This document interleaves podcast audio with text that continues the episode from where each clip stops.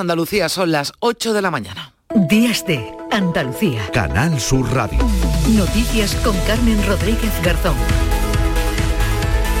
Tenemos eh, varios sucesos ocurridos en las últimas horas en Andalucía, en Sevilla. La mayoría de ellos, una mujer ha sido detenida en la capital tras el incendio en una vivienda cerca de la estación de Santa Justa, incendio en el que ha resultado herida grave una niña de cuatro años que tiene quemaduras en la mitad de su cuerpo. De momento no han trascendido los motivos por los que esta mujer ha sido arrestada y dos personas fallecidas, además en un accidente de tráfico que ha ocurrido en Bollullos de la habitación en la A49 Huelva y siete heridos en otro siniestro en Cájar, en Granada. Allí han colisionado dos vehículos y posteriormente uno de ellos se ha estampado contra un muro. Son muchos los que se han acercado al Tanatorio de la Paz en Tres Cantos, en Madrid, para despedir a Pedro Solves, el que fuera ministro de Economía, vicepresidente del Gobierno con Zapatero, que lo recordaba de esta manera. Una de las trayectorias más dilatadas en la tarea pública, en la tarea política, siempre con seriedad, siempre con rigor, siempre con honestidad. También el presidente del Gobierno subrayaba el compromiso de Solves con Europa y lo definía como un político ejemplar. Sánchez acudía a despedir a Solves tras el Comité Federal del PSOE que ratificaba este sábado las listas, las candidaturas para las elecciones del 28 de mayo. Se refería el líder socialista a la moción de censura que llegará al Congreso el martes y miércoles próximos y subrayaba el cambio de postura del PP con respecto a Vox. Porque el Partido Popular de Casado marcó una distancia nítida con la ultraderecha, con un discurso muy duro contra Vox. Pero el PP de Fijo, ¿qué es lo que ha hecho? Acercarse a Vox. Y ahora pasa del no a la abstención, de, de la colisión en tiempos de Casado, hemos pasado a la colusión en tiempos de Feijo. Dice el Partido Popular, su líder Alberto Núñez Feijo, que se abstendrá en esa segunda moción de censura que va a presentar Vox para no dar oxígeno al gobierno. De cara a las elecciones de mayo en Barcelona, el presidente de la Junta y líder del PP andaluz, Juanma Moreno, ha mostrado su confianza en que se produzcan cambios como el que llegó a Andalucía hace cuatro años y medio. Confío plenamente en ese modelo, ese modelo sereno, ese modelo de sentido común, ese modelo que conecta con todos, que no gobierna para unos pocos, sino que gobierna para todos, y ese modelo que es transversal, que es el que representa Dani Sirera. Se nota en muchos puntos de Andalucía que es puente en Madrid, la costa y también el interior se ha llenado de turistas que aprovechan además el buen tiempo. Llegamos ayer eh, a última hora de la tarde, que habíamos quedado aquí con nuestros hijos que vienen desde Madrid. La gente de aquí es muy acogedora y muy encantadora. Es, eso nos ha llamado mucho la atención. Y la ciudad preciosa, muy, muy contentos, dispuestos a volver. No damos abasto a atender a tanta gente, por lo menos aquí. Mañana comienza la primavera, la estación más temida por los alérgicos y los expertos realizan algunas recomendaciones. Falta la floración del plátano de sombra, que está también a punto, está retrasado con respecto a otros años, pero también con este calor suponemos que de aquí a una o dos semanas comience también en niveles altos intentar cerrar las ventanas a lo largo del día, solo abrir la primera hora de la mañana para evitar que el polen entre dentro de la casa. Y en la calle pues usar mascarillas si lo que se tiene son rinitis y asma o gafas de sol o, o de ver si se tiene conjuntivitis. Despedimos el invierno hoy con cielos poco nubosos, con nubosidad de evolución diurna en el interior oriental. Allí puede llover algo, chubascos ocasionales más probables en las sierras, el viento de componente norte tendiendo a variables flojos, salvo en el litoral mediterráneo, donde soplará levante durante la tarde. Bajan las temperaturas mínimas en el interior oriental y suben las máximas, salvo en el litoral mediterráneo. Hoy se van a llegar a los 25 grados en Sevilla, 24 en Málaga y en Córdoba, 23 en Huelva y en Granada, 22 en Almería, 21 en Cádiz y 20 de máxima en Jaén. Y en deportes, Hoy Fernando Alonso saldrá segundo, Carlos Sainz cuarto en el Gran Premio de Arabia Saudita que se celebra este domingo y en fútbol ayer empate a uno entre Almería y Cádiz en primera, en segunda el Granada ganó 1-2 al Albacete y se ha colocado en puestos de ascenso directo a primera división. Hoy a las 2 de la tarde el Betis recibe al Mallorca y el Sevilla se enfrenta a las seis y media al Getafe. 8 y 5 minutos, comenzamos.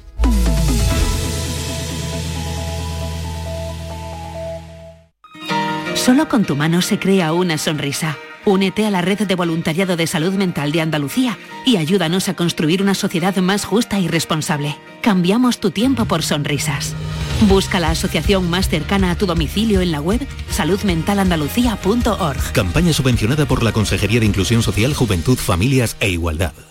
Tenemos otro Super Domingo en Canal Sur Radio. De los nuevos se enfrentan Betis Mallorca, Getafe Sevilla y además se juega el clásico Barça Madrid. En baloncesto desde el pabellón Martín Carpena te contaremos el Unicaja Málaga Barcelona y el Covirán Granada Valencia de la Liga ACB. Y todo desde las 3 de la tarde en la gran jugada de Canal Sur Radio, tu programa deportivo de referencia de los fines de semana en Andalucía con Jesús Márquez.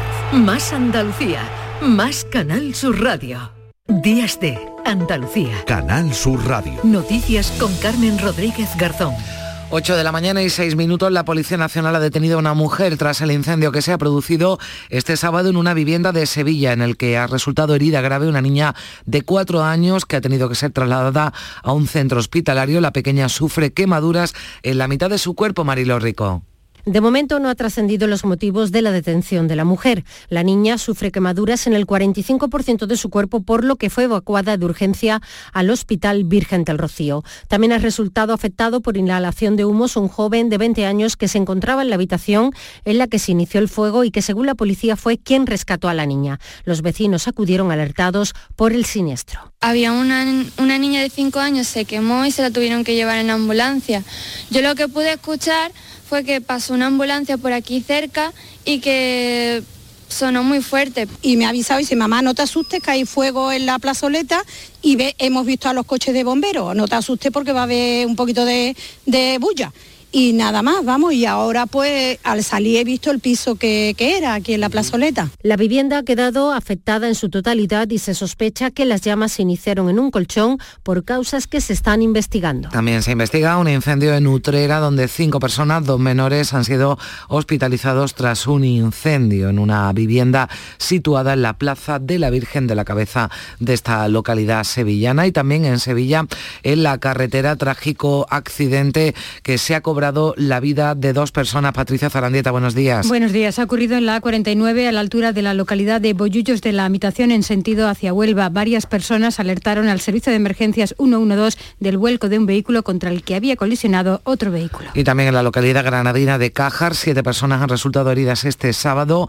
al colisionar dos vehículos y posteriormente chocar uno de ellos contra una pared en el barrio de La Vega. Según testigos, la colisión fue muy fuerte y tras el impacto uno de los vehículos se chocó contra un muro el 061, la Guardia Civil de Tráfico y la Policía Local, que se desplazaron hasta el lugar del siniestro, rescataron a los pasajeros de ambos vehículos. En total se trata de siete personas con edades entre los 15 y los 55 años. Todos han sido evacuados al Hospital San Cecilio, aunque su estado no reviste gravedad. Y pesar en el mundo de la política tras la muerte a los 80 años de Pedro Solves, quien fue ministro de Economía y vicepresidente del Gobierno con Zapatero. La Comisión Europea ha mostrado sus condolencias y ha destacado la labor de Solves en el proceso de adopción del euro. María Luisa Chamorro, buenos días. Muy buenos días. Pedro Solves inició su trayectoria con el PSOE como secretario general de Economía y Hacienda con Miguel Boyer al frente del Ministerio y fue secretario de Estado para las Comunidades Europeas y ministro de Agricultura antes de dirigir el Ministerio de Economía entre 1993 y el 96 durante el último mandato de Felipe González como presidente del Gobierno. En 2004 volvió a primera línea. La economía española atravesaba una buena racha hasta 2008 con el estallido de la burbuja inmobiliaria y la crisis económica mundial. Dimitió en 2009 y le sustituyó Elena Salgado al frente del gobierno. El presidente del gobierno, así como numerosos ministros, exministros y dirigentes socialistas han destacado de Solves su compromiso con España y con Europa. Pedro Sánchez ha subrayado su ejemplaridad y rigor y ha asegurado que se ha ido un gran político y servidor público. Fue una persona comprometida con Europa que era muy consciente de que el futuro de España inevitablemente pasaba por, por Europa. Creo que se va una persona que ha dedicado toda su vida, los mejores años de su vida, al servicio público, al compromiso con España, con eso, con rigor, con compromiso a Europa y a España y con ejemplaridad. El líder del PP, Alberto Núñez Feijóo, ha definido a Solves como uno de los principales valores socialistas durante décadas. De testimonio y agradecimiento por lo que ha hecho por España, tanto en Bruselas como en el Gobierno de España, y a su familia de una forma muy especial pues nuestro pésame, insisto, y nuestro agradecimiento y por supuesto al Partido Socialista del que fue uno de sus principales valores durante mucho tiempo, muchas décadas.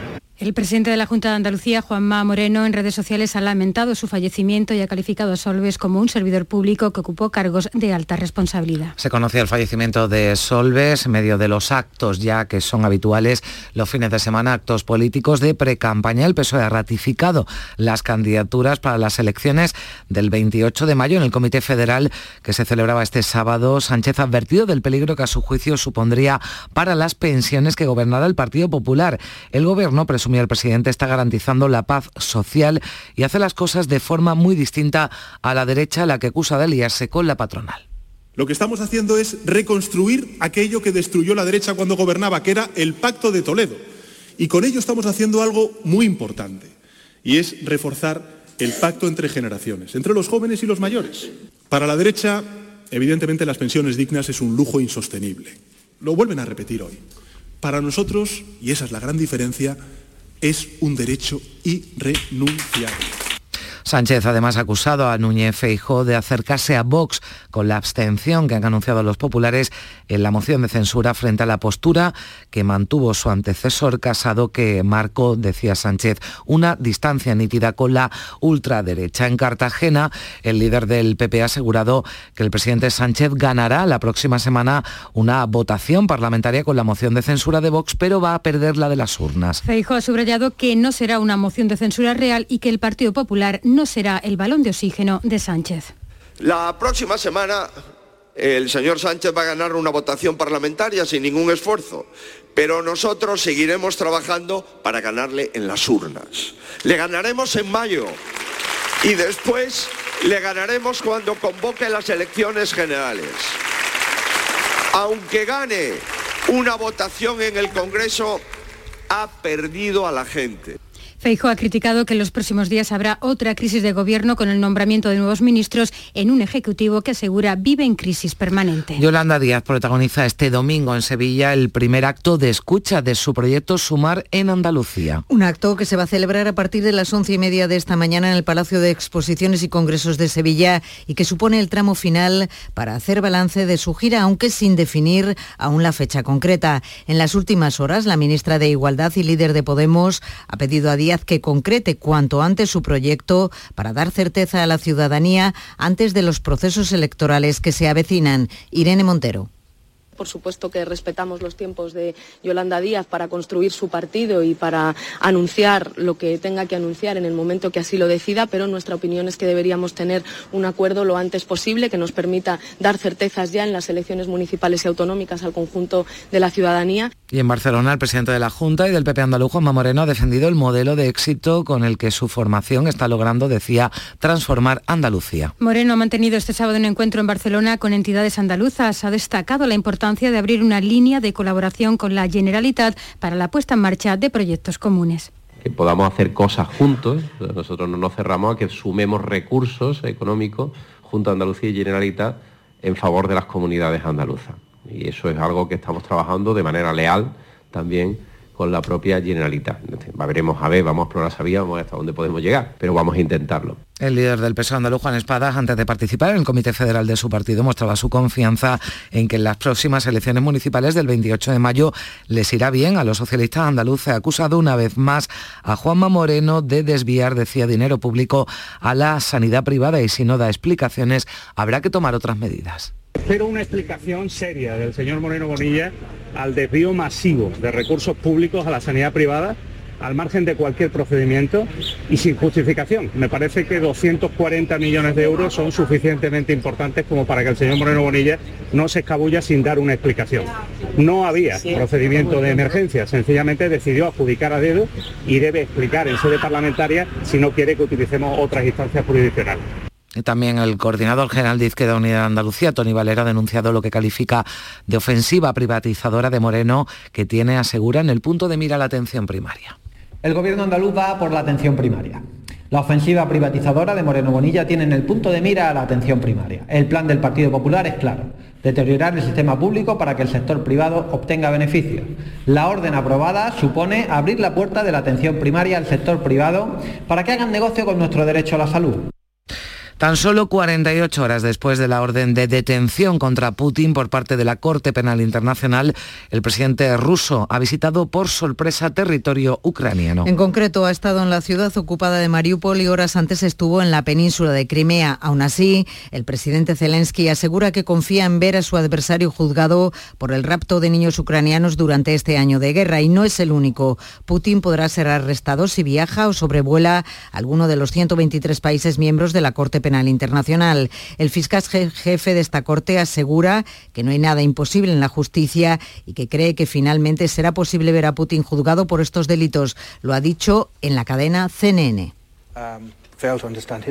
Creo que aquellos que piensan que es imposible no entienden la historia, porque los principales criminales de guerra nazis, Milosevic, Karadzic, Miladic, el expresidente Charles Taylor, Joan Kambanda de Ruanda, todos ellos eran individuos muy poderosos y sin embargo se encontraron en tribunales, y miramos a Estados Unidos porque Donald Trump da por hecho en sus redes sociales que lo arrestarán el martes y llama a sus seguidores a la movilización. El expresidente de Estados Unidos está siendo objeto de una investigación penal por haber pagado a una conocida actriz porno 130 mil dólares de su campaña electoral a cambio de no revelar que mantuvieron relaciones hace más de 20 años. Una maniobra económica irregular que habría llevado a cabo a través de su estructura financiera en 2016 durante la campaña electoral de las presidenciales. Donald Trump ha realizado esta denuncia sin aportar ninguna prueba y ha llamado a sus seguidores a la movilización. Eh, ha dicho, protestar, recuperar nuestra nación y ha reclamado a sus fieles con algún resultado ya,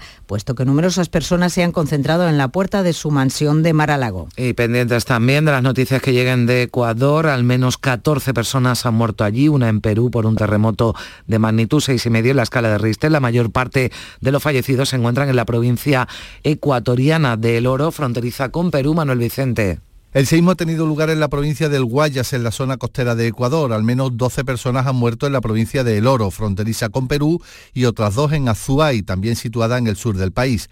Desde la capital peruana de Lima se confirma la muerte de una niña de cuatro años tras el fuerte temblor que se sintió en la región norteña de Tumbes.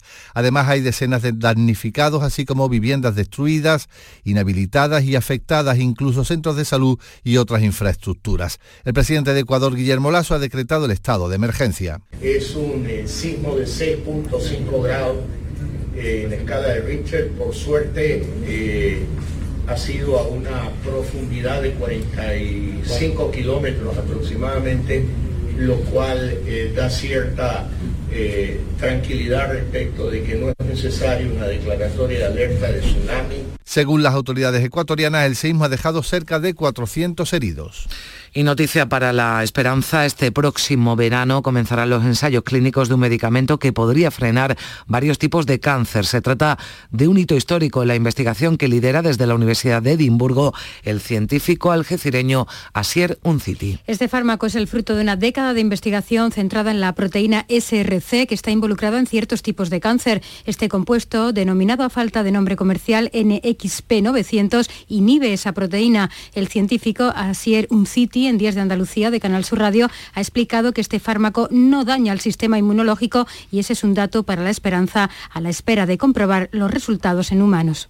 Por algunas razones no solo paramos el cáncer, pero también em, estimulamos el sistema inmunológico para que continúe atacándolo. Porque esa es la parte más esperanzadora que llamaría yo de este fármaco, pero lo tenemos que comprender mejor porque solamente lo hemos eh, visto esto en ratones, no sabemos lo que va a ocurrir con los seres humanos. La Federación de Organizaciones Andaluzas de Mayores, la FOAN, ha alertado del aumento de contagios por COVID en las residencias de ancianos en las últimas semanas en Andalucía. Denuncian también que en solo dos semanas de marzo se han registrado los mismos fallecidos que en todo el mes de febrero. El presidente de la Federación de Mayores, Martín Durán, ha subrayado que el colectivo es un caldo de cultivo para el COVID y por eso llama a no bajar la guardia. En lo que llevamos de, marzo, pero fundamentalmente la última semana, haya habido un repunte muy importante en lo que son las residencias de mayores. Eh, el COVID hay que tomárselo en serio y yo creo que, es un error eh, ignorar como estamos ignorando el COVID. Desde la Junta de Andalucía, su director general de Asistencia Sanitaria, Luis Martínez Cervás, ha insistido en que el colectivo de mayores en residencias está especialmente controlado. Los colectivos vulnerables, como el de las residencias, están especialmente controlados. Por eso detectamos muy precozmente variaciones que en la población general no se detectarían o pasarían absolutamente inadvertidos.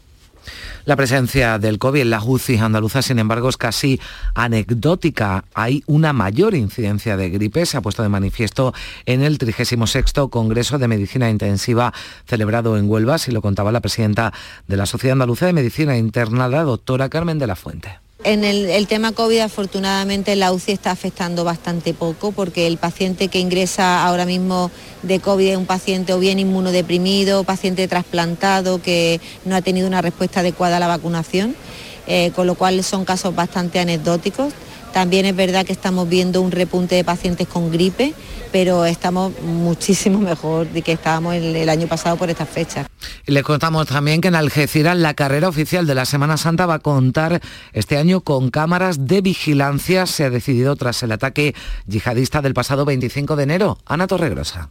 El Ayuntamiento de Algeciras ha suscrito un contrato menor para la instalación temporal de cámaras de vigilancia en el centro de la ciudad, por donde discurre la carrera oficial de Semana Santa. Concretamente entre la calle Alfonso XI y la Plaza Alta.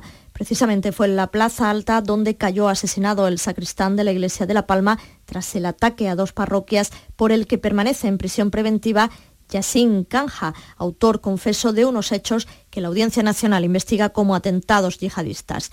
Se trata de reforzar la seguridad durante esta Semana Santa para apoyar el trabajo de las fuerzas y cuerpos de seguridad del Estado con esta medida que ha sido consensuada con el Consejo Local de Hermandades y Cofradías de Algeciras.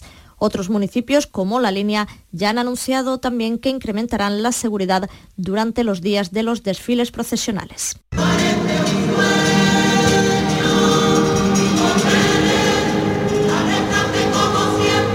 Las hermandades rocieras de Cataluña han llenado este sábado la Sagrada Familia de Barcelona para celebrar medio siglo de la romería del Rocío en esa tierra. Entre los invitados de honor ha estado el presidente de la Junta, Juanma Moreno. No han faltado los tamborileros, los impecados y muchos fieles en una misa que ha estado oficiada por el Catedral Arzobispo de Barcelona, Juan José Omella. Desde el cielo también asistiremos hoy, como asisten vuestros antepasados y vuestros familiares desde el cielo, hoy a esta fiesta aquí, porque el cielo está donde está Dios y Dios está aquí. Con ellos, viva la Virgen del Rocío.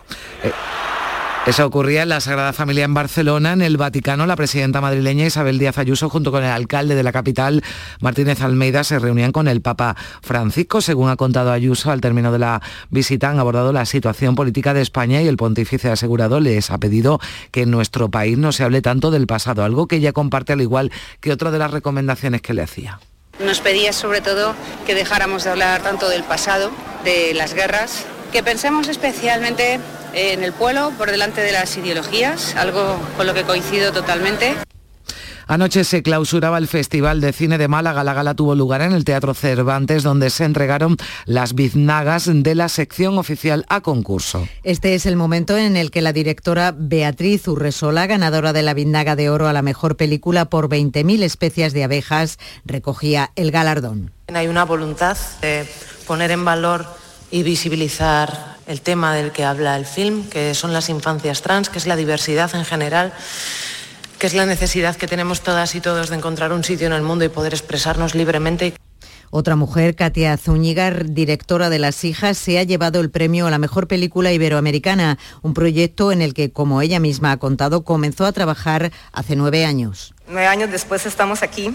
Y para nosotros, de entrada, estar en el Festival de Málaga ya era un premio, Después, haber tenido como esta experiencia tan linda con el público era otro premio. Y bueno, ya este reconocimiento es algo maravilloso. Pues se acaba ya el Festival de Málaga y en 2024 también habrá Gran Premio de España de Motociclismo en Jerez. La Junta y Dorna, la empresa que gestiona el campeonato, han llegado a un acuerdo porque al principio, el año que viene, el circuito Ángel Nieto había quedado fuera del Mundial por la rotación que hay en los trazados españoles. El consejero de la presidencia, Antonio Sanz, celebra ese acuerdo y destaca que se produce por el compromiso del gobierno andaluz con Jerez y con la provincia de Cádiz. Eso significa riqueza, eso significa economía, eso significa hoteles, eso significa eh, hostelería, eso significa trabajo, eso significa empleo, eso significa futuro para la ciudad de Jerez. Y desde luego creo que estamos ante una gran decisión, una importante eh, noticia Llegamos a las 8 y 25, tiempo ya para el deporte. Carlos Gonzalo, buenos días. Hola, ¿qué tal? Acabó con empate a uno el partido que disputaron la Unión Deportiva Almería y el Cádiz Club de Fútbol. Roger Martí adelantaba a los cadistas y de penalti en el último suspiro, Melero hacía el gol del empate para los locales. Pues bueno, al ser en el, en el descuento de penalti, obviamente sabe bien, no suma el menor porque queríamos los tres puntos, sabíamos que era un partido clave. Roger, el goleador del Cádiz, consiguió su primer tanto con la camiseta amarilla. Sí, lo que te digo, al final lo importante es seguir sumando, pero sí que es verdad que al final pues te llevas ese, ese regustillo amargo, ¿no? Porque te ves tan cerca de, de llevarte los tres puntos que, bueno, eh, sale un poco, un poco raro, pero bueno. El punto hace que el Cádiz haya dormido fuera del descenso, mientras que el equipo almeriense continuará una semana más penúltimo en la clasificación. Y ojo al futuro de Rubi al frente del banquillo de la Unión Deportiva Almería. También se jugaron otros tres partidos en primera, Rayo 2, Girona 2, Español 1, Celta 3 y Atlético de Madrid 3, Valencia 0. Hoy a las 2 de la tarde, Betis Mallorca, a ver cómo responde el Real Betis ante su afición tras la eliminación en Europa League, porque ahora el objetivo del Betis es clasificarse para la Champions League. Manuel Pellegrini. Ah, yo creo que gran mérito de este equipo ha tenido siempre la ilusión y el convencimiento de poder llegar lo más arriba posible y lo vamos a intentar desde este partido hasta el final, eh, sumar la mayor cantidad de puntos y después vemos a los para lo que nos permite. Por parte mallorquinista, piropos de Javier Aguirre, su entrenador, a su colega en el banquillo bético Pellegrini. El Betis es un equipo de autor, el ingeniero Pellegrini, desde que lo conozco hace, yo llegué en 2012, pueblo en 2004 para esta liga, lo conozco, es un, un, equipo que eh, reconoces el trabajo del ingeniero en cada equipo en el que ha dirigido, que recuerde yo el Madrid, el Málaga, el Villarreal, Betis, equipos de muy buen trato de balón, se defienden con la pelota muy bien, que, que no te la prestan, que les te cuesta mucho hacerles daño porque generalmente Insisto, tienen buenas posesiones, posiciones largas. A las seis y media de la tarde, Getafe-Sevilla. El Sevilla sin apenas tiempo para preparar el partido tras su viaje a Turquía en Europa League. Visita al Getafe de Quique Sánchez Flores. Ellos van cambiando alineaciones, van cambiando dibujos también las dobles competiciones que andan jugando también les exigirá cambios.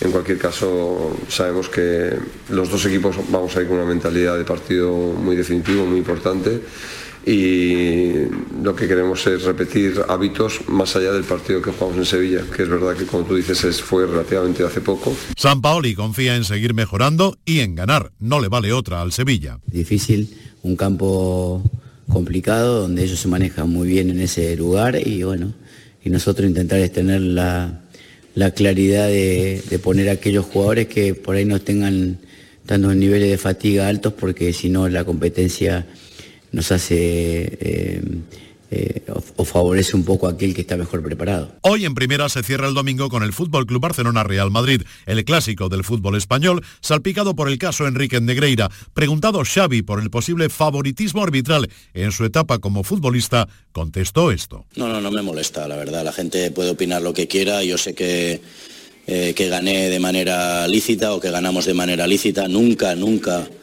Nunca sentí que ganaba por los árbitros, nunca. Y si fuera así, me voy para casa, de verdad. Sí, no, no quiero competir. Igual que no quiero que me perjudiquen, no quiero que me beneficien. Eso está clarísimo. Ancelotti, por su parte, dijo que caso de perder hoy el Real Madrid, la liga, pese a todo, no estaría sentenciada. No pensamos en esto, pensamos a ganar el partido de mañana. Entonces, lo que pasa después, si no ganamos, lo pensaremos después. Al día de hoy pensamos de ganar el partido de mañana. En segunda se jugó el Albacete Granada que acabó con victoria Nazarí por 1 a 2 con goles de Uzuni y Ricard Sánchez Paco López. La afición del Granada jugó un papel muy importante, tal es así que el técnico granadinista Paco López dijo que la victoria era realmente de la afición del Granada. Pero bueno, me quedo con la con la actitud y la respuesta del equipo y sobre todo me quedo con, con la afición. La verdad es que, es que desde aquí darle las, las gracias, cómo nos empuja, cómo nos alienta, cómo eh, está con el equipo desde el primer segundo, desde que hemos llegado con el, con el autobús. Eh, bueno, es que esta victoria es, es de ellos, es de la gente. Liga Femenina, el Sevilla Real Betis lo ganó el Sevilla por tres goles a cero. Hoy Sporting de Huelva al Levante. En motor Fórmula 1, este fin de semana se celebra el Gran Premio de Arabia Saudí. Alonso saldrá segundo, Carlos Sainz cuarto. Además, se está celebrando en Córdoba la edición número 40 del Rally Sierra Morena. Y por último, en baloncesto, ayer Baxi Manresa 91, Betis Basket 84, hoy Unicaja Fútbol Club Barcelona y Valencia Basket Covirán Granada.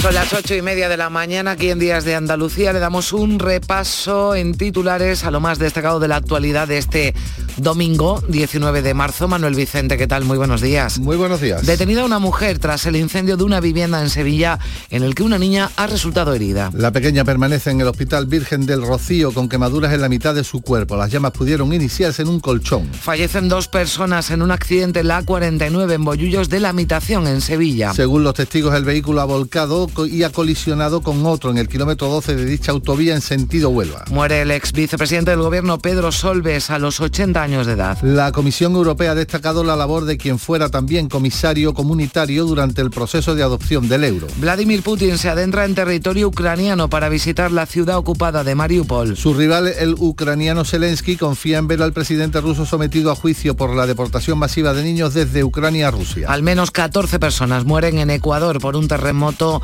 de 6 grados y medio en la escala de Richter. La mayor parte de los fallecidos se encuentran en la provincia ecuatoriana de El Oro, fronteriza con Perú, donde ha fallecido también una niña. Organizaciones de mayores alertan del aumento del COVID en las residencias de ancianos. Aseguran que en solo dos semanas de marzo se han registrado los mismos fallecidos que en todo el mes de febrero. El próximo verano comenzarán los ensayos de un medicamento que podría frenar varios tipos de cáncer. Se trata de un hito histórico en la investigación que lidera desde la Universidad de Edimburgo el científico algecireño Asier Unciti. La, cita, la cinta, perdón, 20.000 especies de abejas se alza con la biznaga de oro en el Festival de Málaga. El galardón a la mejor película iberoamericana ha sido para la cinta Las hijas. María Vázquez y Alberto Amma han sido los mejores intérpretes. Y vamos a darle un repaso también, Manolo, a los asuntos que llevan los periódicos de este domingo en sus portadas. Titular en el diario ABC de Apertura, el gobierno moviliza a cientos de venezolanos para conceder nacionalizaciones express. En el diario El Mundo, el fin del dinero barato sume a la banca en una crisis impredecible. Titular a una línea en el diario El País en clave política, Podemos desafía la unidad de la izquierda. Y en el diario público.es, lo destacamos dentro de aquellos que tienen difusión online, el PSOE incluye la batalla pedagógica sobre los impuestos en su programa del 28M.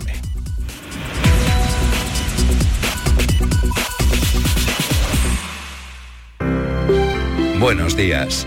En el sorteo del sueldazo del fin de semana celebrado ayer, el número premiado con 5.000 euros al mes durante 20 años y 300.000 euros al contado ha sido 33.183, 33183, serie 29. Asimismo, otros cuatro números y series han obtenido cada uno de ellos un sueldazo de 2.000 euros al mes durante 10 años. Puedes consultarlos en juegos11.es. Hoy tienes una nueva oportunidad con el sueldazo del fin de semana. Recuerda que hoy 19 de marzo se celebra el sorteo extra Día del Padre de la ONCE, con un premio de 17 millones de euros. Disfruta del día. Y ya sabes, a todos los que jugáis a la ONCE, bien jugado. Solo con tu mano se crea una sonrisa. Únete a la red de voluntariado de salud mental de Andalucía y ayúdanos a construir una sociedad más justa y responsable. Cambiamos tu tiempo por sonrisas. Busca la asociación más cercana a tu domicilio en la web saludmentalandalucía.org. Campaña subvencionada por la Consejería de Inclusión Social, Juventud, Familias e Igualdad. Días de Andalucía. Canal Sur Radio. Noticias con Carmen Rodríguez Garzón. 8 y 34 minutos de la mañana. A esta hora, como siempre, nos vamos de ronda por nuestras emisoras para conocer cómo despierta este domingo. Comenzamos en Cádiz. Lorenzo Benítez, ¿qué tal? Muy buenos días. Muy buenos días. Pues eh, amanecemos aquí con un día muy soleado y 14 grados. Y los siguientes titulares. Diario de Cádiz eh, dice que el desarrollo del plan Plaza de Sevilla, que afecta a este nudo principal del casco histórico de la ciudad en Cádiz, tropieza con el ayuntamiento de la capital. La voz resalta un asunto de Jerez, un árbitro golpea y amenaza a un menor eh, con una navaja durante un partido de fútbol. En cuanto a las previsiones, y estén muy atentos especialmente los conductores, este domingo por la mañana a partir de las nueve y media se corta la carretera San Fernando a Cádiz por la media maratón Bahía de Cádiz. Pues sepan, lo tienen en cuenta, si van a coger el coche y van a circular por esa vía, gracias a Lorenzo, 14 grados, cielos despejados en Cádiz, como amanece el campo de Gibraltar, Algeciras. Ana Torregrosa, buenos días. Carmen, buenos días. Aquí también con el cielo despejado, 13 grados a esta hora, la máxima prevista para hoy es de 21 grados. En cuanto a la prensa, en la portada de Europa Sur encontramos estas declaraciones, con los de arriba nunca me he callado. Son eh, palabras de Francisco Márquez Salaverry, ex director de la prisión algecireña de Botafuegos, corresponden a una entrevista que este diario lleva en páginas interiores.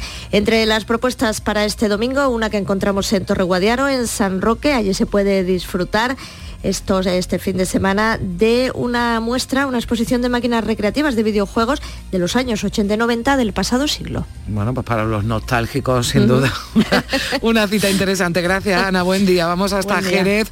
Juan Carlos Rodríguez, ¿qué tal? Buenos días. Hola, muy buenos días, Carmen. Pues tenemos los cielos despejados, suben las temperaturas máximas. Hoy alcanzaremos los 25 y ahora tenemos 11 grados.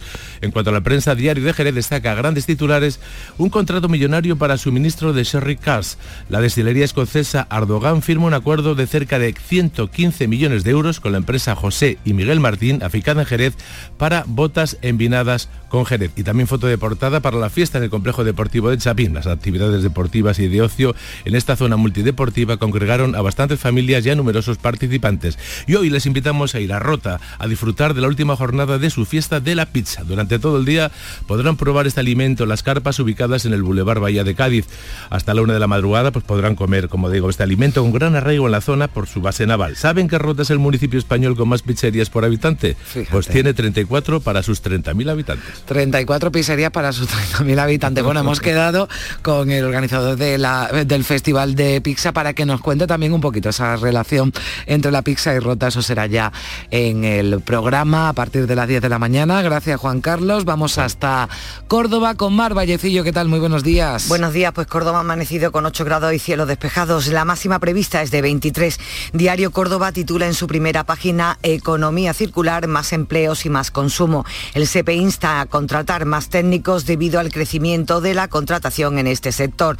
Por su parte, el digital Cordópolis destaca en su portada que el SEPRONA, agentes medioambientales y la unidad canina han logrado localizar a cuatro cachorros de lince que han quedado desamparados tras morir atropellada su madre en el término municipal de Montoro. Y el día que un informe de la Junta detecta fallos relevantes en la Biblioteca del Estado y que la Consejería de Cultura, por tanto, no aceptará su gestión hasta que no sean subsanados. Y en previsiones, hoy finaliza Evolium, la Feria del Queso de los Pedroches y la del Vino de Tinaja de Montalbán, así como el Rally de Sierra Morena. Gracias, Mar. Vamos a Sevilla también con cielo azul, cielo despejado esta mañana. María José Molina, ¿qué tal? Buenos días. Buenos días, Carmen. Así es, tenemos 9 grados de temperatura. Hoy se van a alcanzar los 25 en buena parte de la provincia y te contamos una noticia que acabamos de, conocer. La policía local de Sevilla evitó este sábado un caso de malos tratos en el ámbito familiar. Una mujer de 56 años tuvo que salir huyendo de su domicilio, pidió ayuda en la calle a los agentes porque su hijo de 35 la estaba agrediendo. El hijo que padece una enfermedad mental grave y consume estupefaciente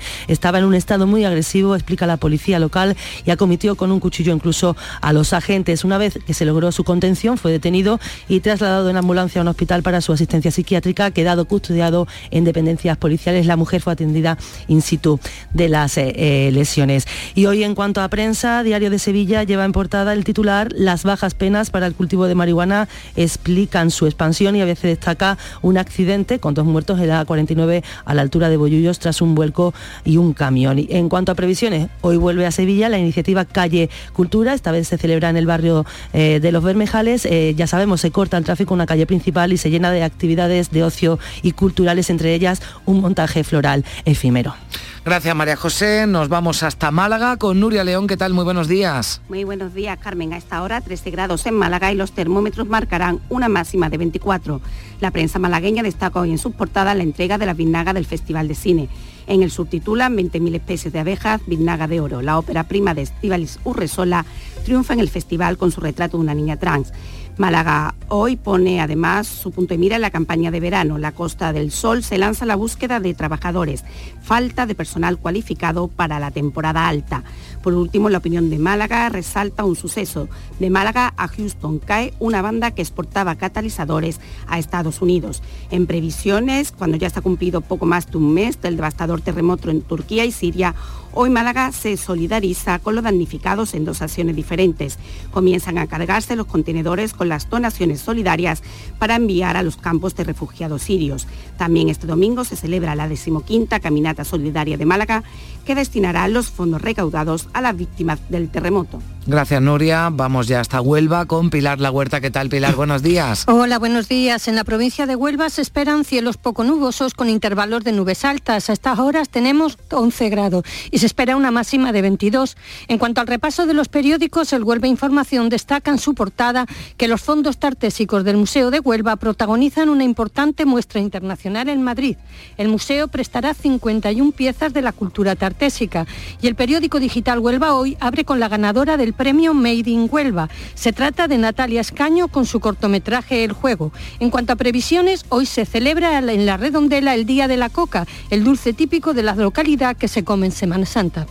Gracias Pilar. Seguimos en la ronda en Granada. Noemí Fernández, ¿qué tal? Buenos días. ¿Qué tal? Muy buenos días. En Granada amanece con los cielos despejados. Suben las temperaturas. Tenemos hasta ahora 8 en la capital, 8 grados, pero llegaremos a los 23.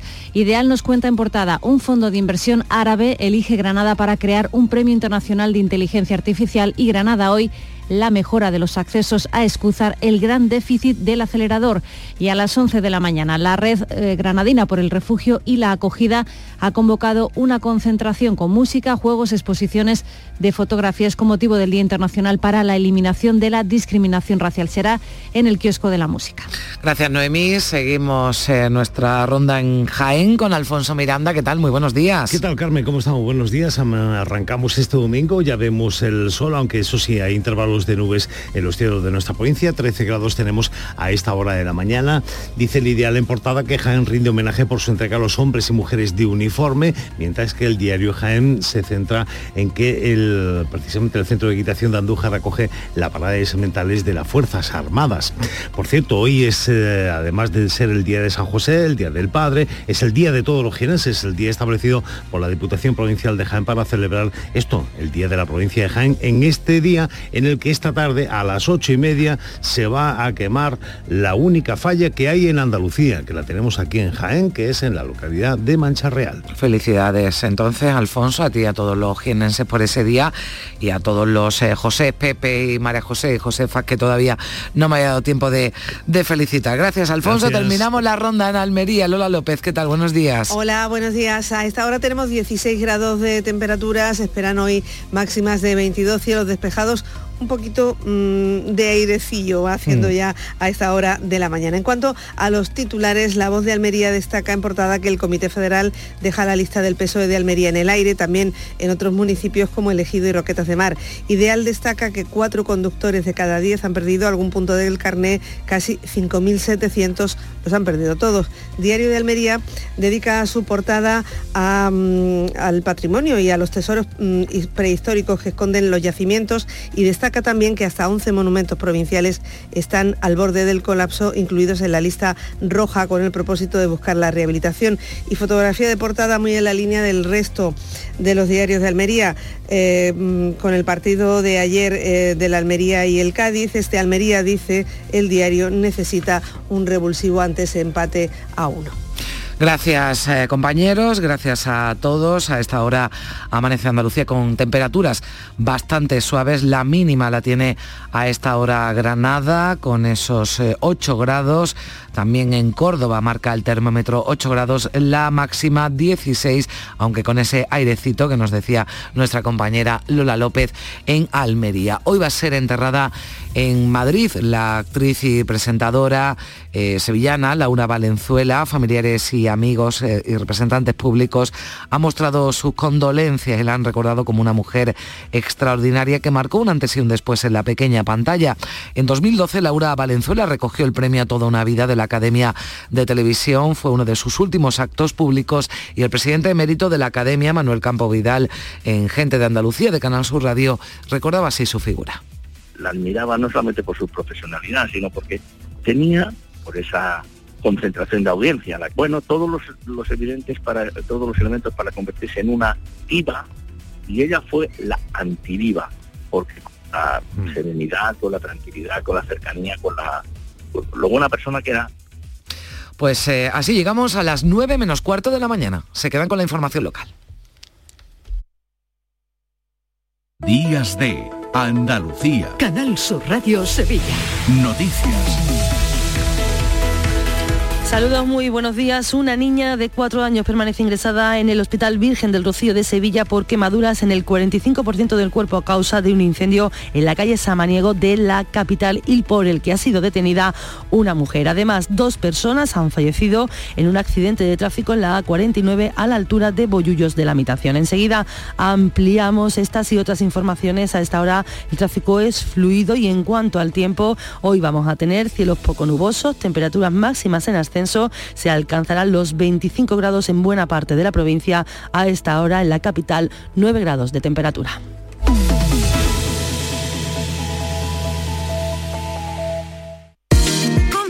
Grande en el pequeño comercio de Triana. En la Asociación de Comerciantes de Triana hemos preparado para ti grandes sorpresas y regalos. Repartimos 1.500 euros en cheques de consumo. Compra lo grande en el pequeño comercio de Triana. Organiza Asociación de Comerciantes de Triana. Financia Ayuntamiento de Sevilla. Este lunes, a partir de la una de la tarde, llega el análisis de la actualidad en la jugada de Sevilla, con la gastronomía más canalla que se cocina en los Bermejales, en Burro Canaglia Baran Restó Bermejales, en la avenida de Alemania número 6. Disfruta de la experiencia Burro Canaglia Baran Restó Bermejales. Te quedarás sin palabras. Días de Andalucía. Canal Sur Radio Sevilla. Noticias una mujer ha sido detenida por el incendio de este sábado en una vivienda en la calle Samaniego de Sevilla Capital. Una niña de cuatro años que se hallaba en la casa está herida grave con quemaduras en el 45% de su cuerpo y permanece ingresada en el Hospital Virgen del Rocío. También ha resultado afectado por inhalación de humos un joven de 20 años que se encontraba en la habitación donde se inició el incendio y que según la Policía Nacional fue quien rescató a la pequeña. Esto nos contaban los vecinos. Había una, una, niña de 5 años, se quemó y se la tuvieron que llevar en ambulancia.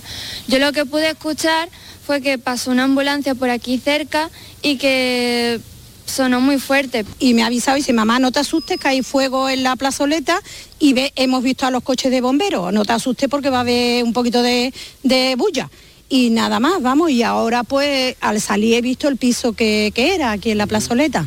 Todo apunta a que las llamas se iniciaron en un colchón por causas que se están investigando. Y en Utrera, cinco personas, dos menores de edad, han sido hospitalizadas tras un incendio en una vivienda situada en la Plaza de la Virgen de la Cabeza. De momento se desconoce el estado de salud de los heridos y además dos personas han fallecido en un accidente de tráfico en la A49 a la altura de Boyullos de la Mitación en el kilómetro 12 sentido Huelva. Según los testigos, un coche volcó encima de la vía y se produjo una colisión con otro coche. Ocurrió ayer a última hora del día.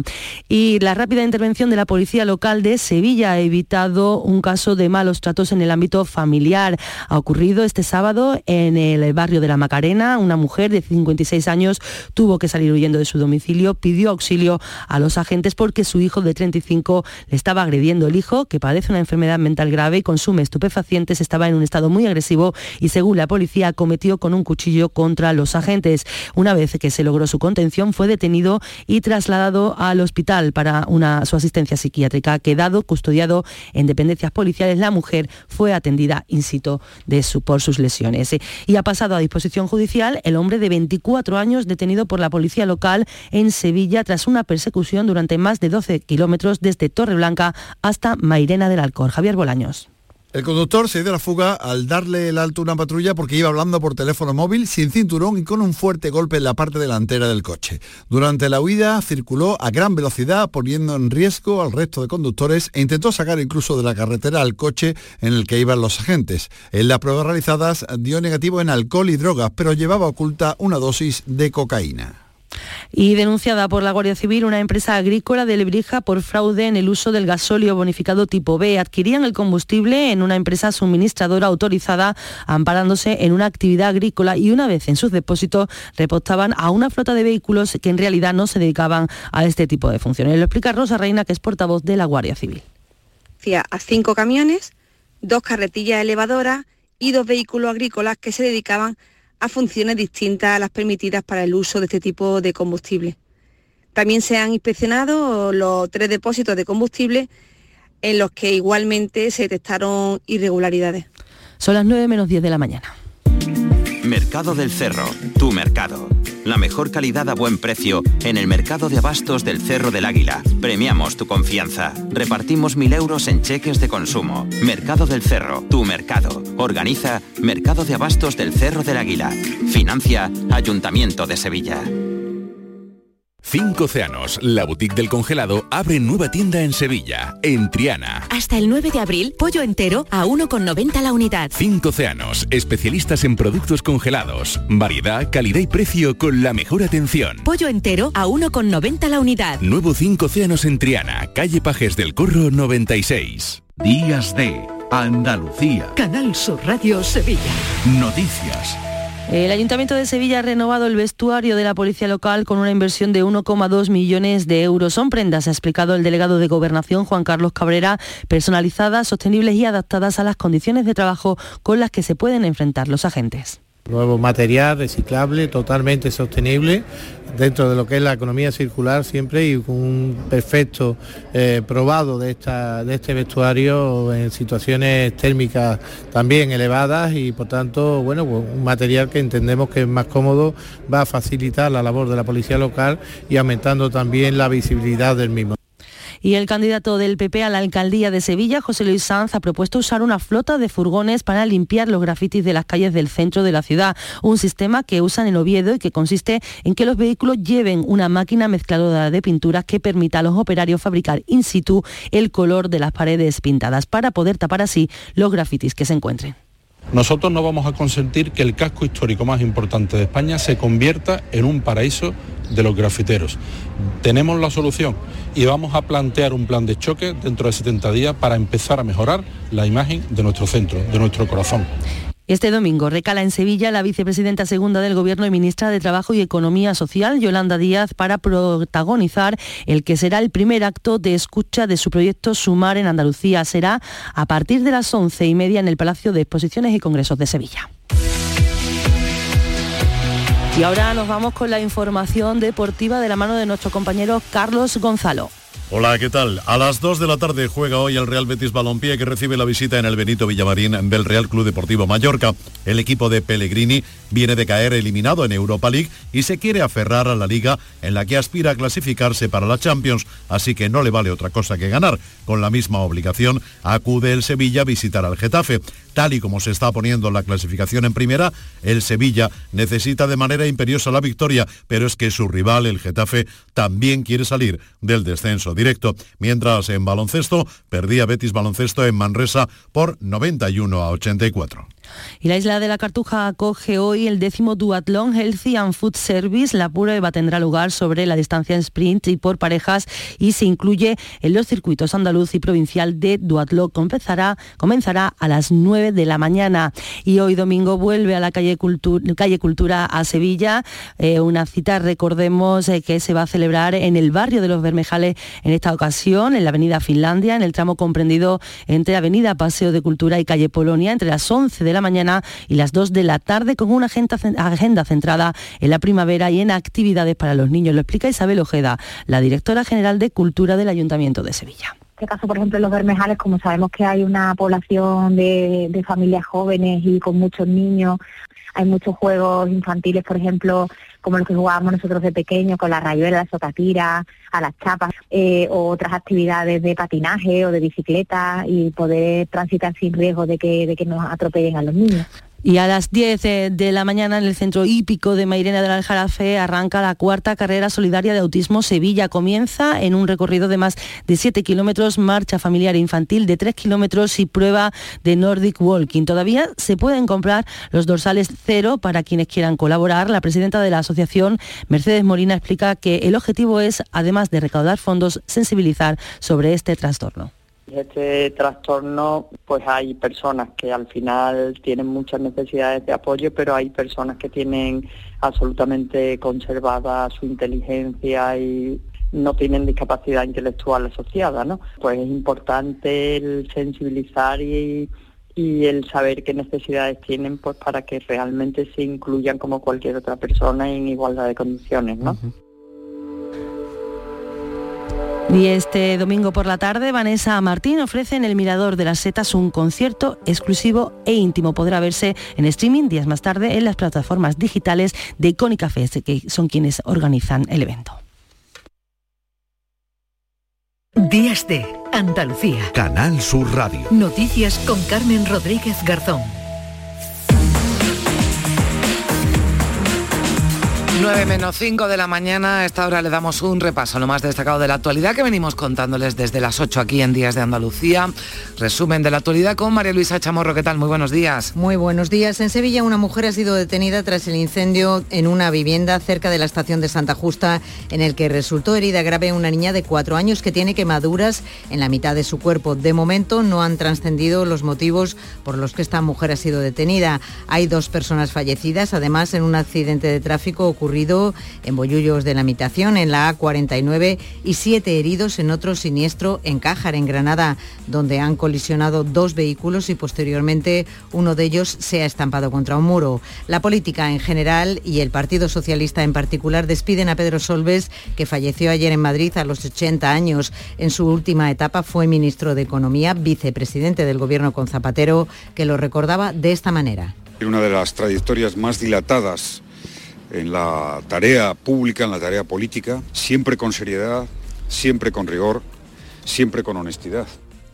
También el presidente del Gobierno subrayaba su compromiso con Europa y lo definía como un político ejemplar. Sánchez acudía a despedir a Solves tras el Comité Federal del PSOE que ya ha ratificado las listas para las elecciones del 28 de mayo. Se refería el líder socialista a la moción de censura que llegará al Congreso el martes y el miércoles próximos y subrayaba el cambio de postura del PP con respecto a Vox porque el Partido Popular de Casado marcó una distancia nítida con la ultraderecha, con un discurso muy duro contra Vox. Pero el PP de Fijo, ¿qué es lo que ha hecho? Acercarse a Vox. Y ahora pasa del no a la abstención. De, de la colisión en tiempos de Casado, hemos pasado a la colusión en tiempos de Fijo. También de cara a las elecciones de mayo, en Barcelona, el presidente de la Junta y líder del PP andaluz, Juanma Moreno, ha mostrado su confianza en que se produzcan cambios como el que llegó a Andalucía hace cuatro años y medio. Confío plenamente en ese modelo ese modelo sereno, ese modelo de sentido común, ese modelo que conecta con todos, que no gobierna para unos pocos, sino que gobierna para todos, y ese modelo que es transversal, que es el que representa Dani Sirera.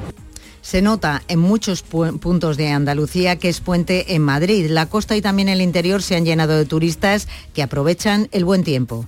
Llegamos ayer eh, a última hora de la tarde, que habíamos quedado aquí con nuestros hijos que vienen desde Madrid. La gente de aquí es muy acogedora y muy encantadora.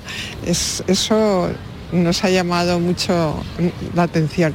Y la ciudad preciosa, muy, muy contentos, dispuestos a volver. No damos abasto a atender a tanta gente, por lo menos aquí.